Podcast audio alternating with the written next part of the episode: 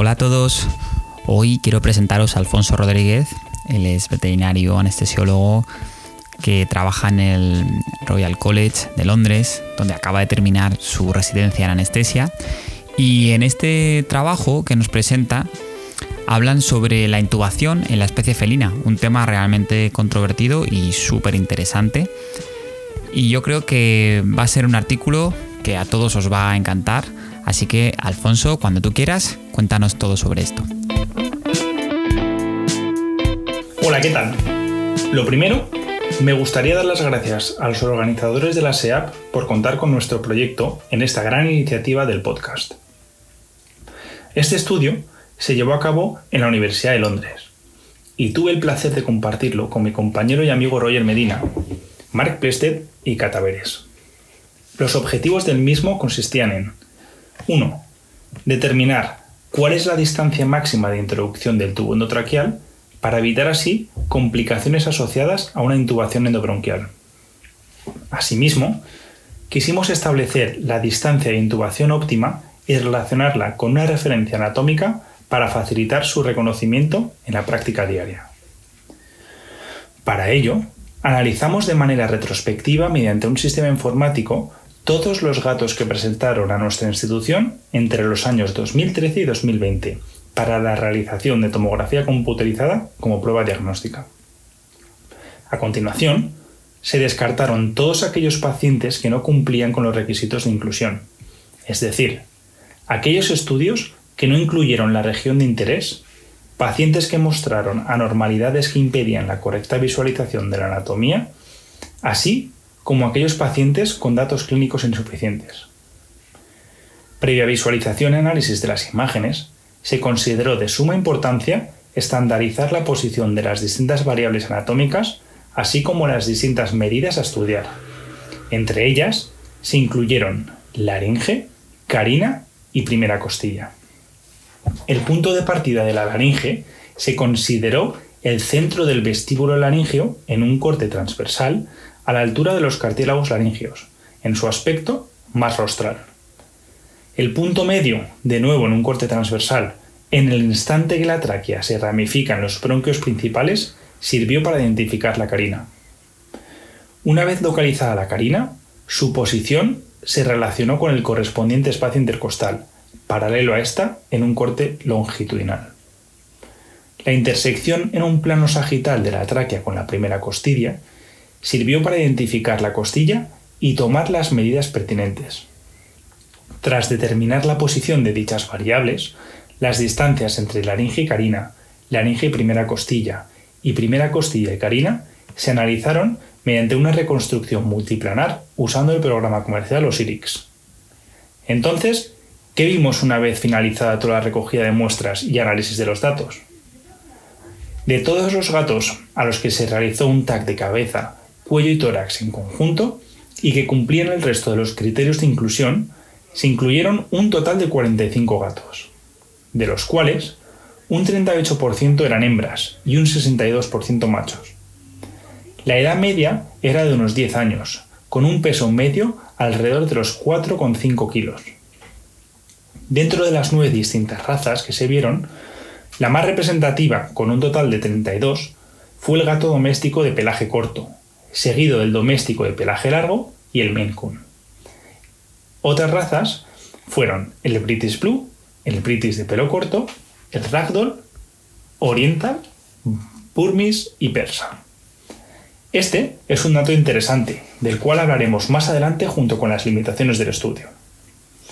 En cuanto a la distancia entre laringe y carina, vimos que de media existía una distancia de 14,3 centímetros entre ambos puntos, la cual variaba en función del sexo, teniendo los machos una distancia de un centímetro de media mayor que de las hembras, y entre razas, siendo el Maine Coon, como era de esperar, la roza con una longitud mayor. Sin embargo, esta diferencia era de escasos milímetros entre el resto de razas. Este resultado es más importante de lo que nos parece, y es que, al igual que en perros existe algo de evidencia con respecto a los distintos métodos que nos facilitan el proceso de intubación, en gatos, hoy por hoy, no tenemos ningún método que nos asegure hasta dónde tenemos que introducir nuestro tubo endotraqueal.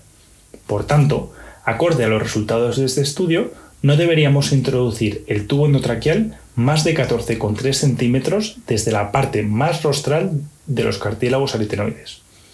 ¿Qué pasa?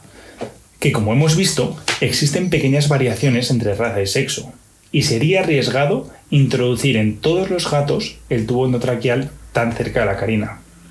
Además, tanto en medicina humana como veterinaria, se ha visto que movimientos máximos flexoextensores del cuello implican un desplazamiento tanto hacia craneal como caudal, siendo este en humana una media de 4 centímetros, incrementando el riesgo así de intubación endobronquial no deseada. Es aquí cuando nos surge una nueva pregunta. ¿Cuál es la distancia óptima de introducción del tubo endotraqueal que disminuya la probabilidad de una intubación endobronquial siguiendo la regla de los 4 centímetros. Tras la realización de varios puntos vimos que la primera costilla, o mejor dicho, la intersección entre el punto medio de la tráquea y la primera costilla en un plano sagital, prometía buenos resultados. De hecho, se vio que la carina siempre está caudal a la primera costilla.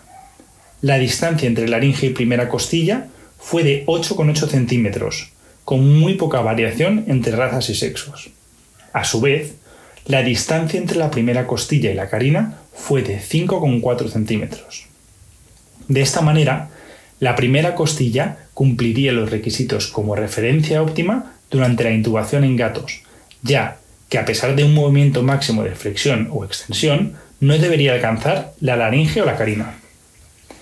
En cuanto a la posición de la carina, vimos que ésta se encuentra en un 93,3% de los casos paralelo al quinto espacio intercostal. De nuevo, esto no sería útil para evitar introducir el tubo pasado el quinto espacio intercostal. Entre las distintas limitaciones de este estudio, cabe destacar la población final. A pesar de evaluar 7 años, el número total de casos tan solo asciende a 45 gatos. Esto se vio influenciado por la imposibilidad de identificar las variables clave, como laringe y carina, en pacientes con ciertas patologías disruptivas, así como la presencia de una amplia lista de criterios de exclusión. Por otro lado, es posible que los resultados puedan variar entre las distintas razas y, por tanto, es necesario realizar estudios prospectivos evaluando, estas medidas en distintas razas individualmente. Y es que, debido a la baja población, no fue posible evaluar la variabilidad interracial. En este estudio, solo se incluyeron animales adultos de más de un año y por tanto no debería extrapolarse estos resultados a pacientes juveniles. Por último, a la hora de buscar una referencia anatómica óptima, se extrapoló las recomendaciones de humana de dejar el tubo endotraqueal a 4 centímetros de la carina, ya que no existe evidencia en gatos con respecto al desplazamiento del tubo endotraqueal durante máxima flexión-extensión. Es por eso que recomendamos minimizar dichos movimientos para evitar complicaciones asociadas. En conclusión, la primera costilla sirve como referencia anatómica para optimizar la intubación endotraqueal en gatos, para evitar complicaciones asociadas a la intubación endobronquial. Una intubación óptima podría conseguirse de dos maneras. Bien palpando la primera costilla de nuestro paciente y medir el tubo endotraqueal paralelo a la tráquea para establecer la introducción máxima. Sin embargo, hay que considerar que en ocasiones será difícil palpar la primera costilla debido a la interposición con la escápula. Otro método sería introduciendo el tubo endotraqueal una distancia de 9 centímetros desde la parte más rostral de los cartílagos aritenoides. El tubo endotraqueal no debería introducirse una distancia superior a los 14,3 centímetros desde la laringe, o lo que es lo mismo, no introducirlo más allá del quinto espacio intercostal, distancia que coincide con la posición de la carina. De nuevo, muchas gracias y espero que os haya gustado. Un saludo.